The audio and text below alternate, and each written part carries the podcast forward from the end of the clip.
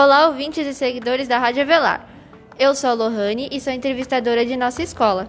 Hoje estamos aqui com a professora Tâmara e o professor Mário de Ciências. Iremos fazer umas perguntas sobre síndrome de Down. O que faz uma pessoa nascer com síndrome de Down?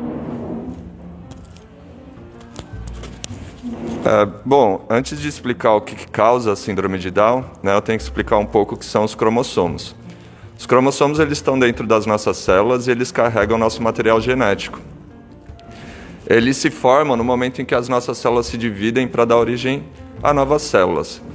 E eles são formados por filamentos do nosso DNA. Né? O nosso DNA é dividido em pedaços, enrolados sobre proteínas.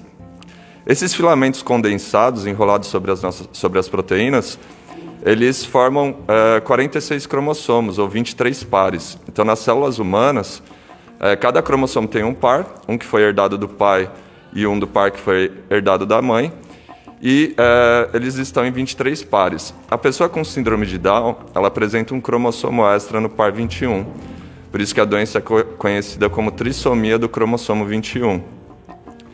É, geralmente ela tem um cromossomo a mais, mas essa é a forma simples, que é responsável pela maioria dos casos, aproximadamente aí 95% mas também pode acontecer desse cromo, é, da translocação, quando esse cromossomo 21 extra ele está aderido em outro cromossomo qualquer da célula, ou a forma mosaico, quando nem todas as células da pessoa é, têm três cromossomos no par 21. É, geralmente, na forma mosaico, a, os, as características da síndrome de Down elas são mais brandas, né? Enfim, o que leva uma pessoa a ter esse terceiro cromossomo no par 21? A gente ainda não sabe ao certo, mas a gente sabe que está relacionado a algumas causas, principalmente a idade materna. Né? Mulheres é, que têm filhos acima dos 35, dos 35 anos, elas têm uma maior probabilidade de ter filhos com síndrome de Down. E quanto mais avançada for a idade da mãe, né, maior a probabilidade. É, não quer dizer que uma mulher com menos de 35 anos não pode ter um filho com síndrome de Down e uma mulher acima dos 35 não pode ter um filho normal, né? O que aumenta é a probabilidade, tá? Acho que é isso, né? O autismo é genético? Então, é, muito tempo se discutiu isso sobre se o autismo é genético, se o autismo ele é influência do meio, tá? Até nos anos 50, anos 60, é, os psicanalistas eles costumavam chamar, popularizaram né, um, termo que chama, um termo que se referia às mães como mães geladeiras, mães de filhos autistas. Por quê? Porque eles achavam que a frieza, que o não afeto que a família dedicava à criança causava o transtorno autista, tá? É, o que eles esqueciam de perceber, de olhar, né, que muitas dessas mães tinham outros filhos que não tinham autismo. Então, se era pela forma como ela criava a criança, porque só um filho que era autista. Teve outros problemas também envolvendo o autismo. No caso, em 98, teve um médico inglês que ele publicou um artigo dizendo que ele fez um estudo com 12 crianças. Nessas 12 crianças que eram autistas, ele encontrou traços de sarampo. E em comum, essas crianças tinham recebido uma vacina que é a MMR, tá? que é de sarampo, rubéola e cachumba.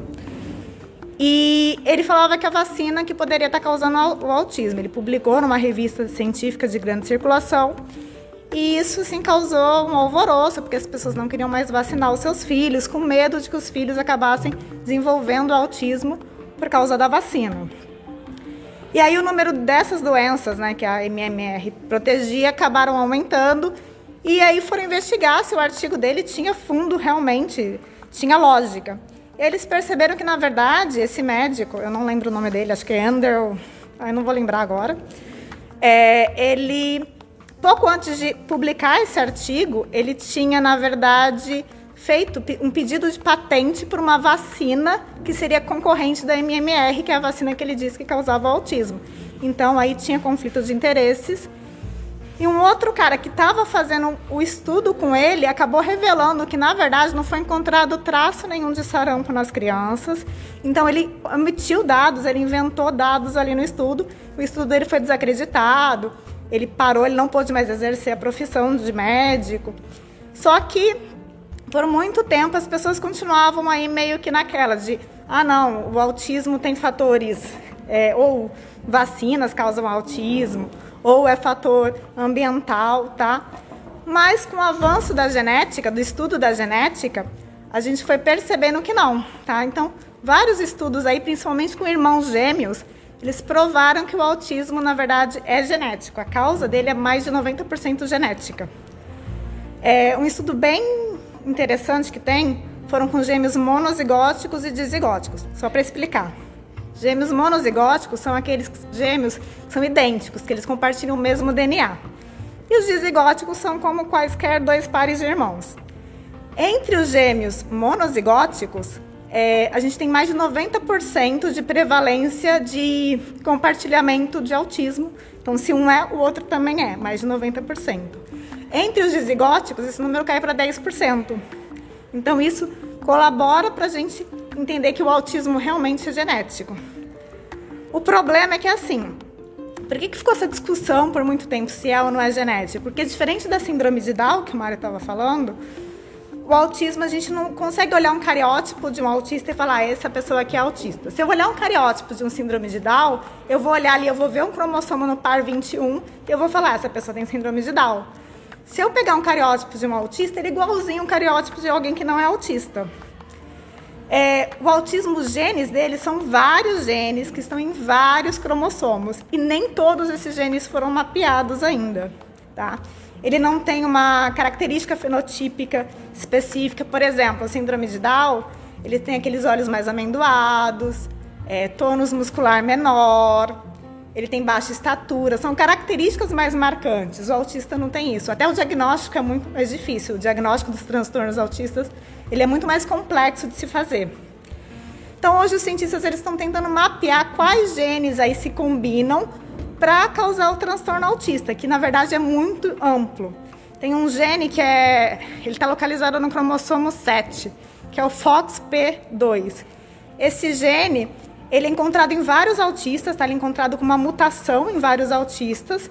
E essa mutação, como esse gene está ligado à fala e à linguagem, essa mutação ela causa problemas de fala e linguagem, tá? Então, assim, por mais que, que hoje a gente tenha avançado nessa parte genética, não se sabe exatamente quais genes aí estão envolvidos no transtorno autista, mas que ele é uma síndrome genética, uma síndrome não, né? Um transtorno genético já é, não é mais discutido. É isso. E essa foi a entrevista de hoje. Até a próxima.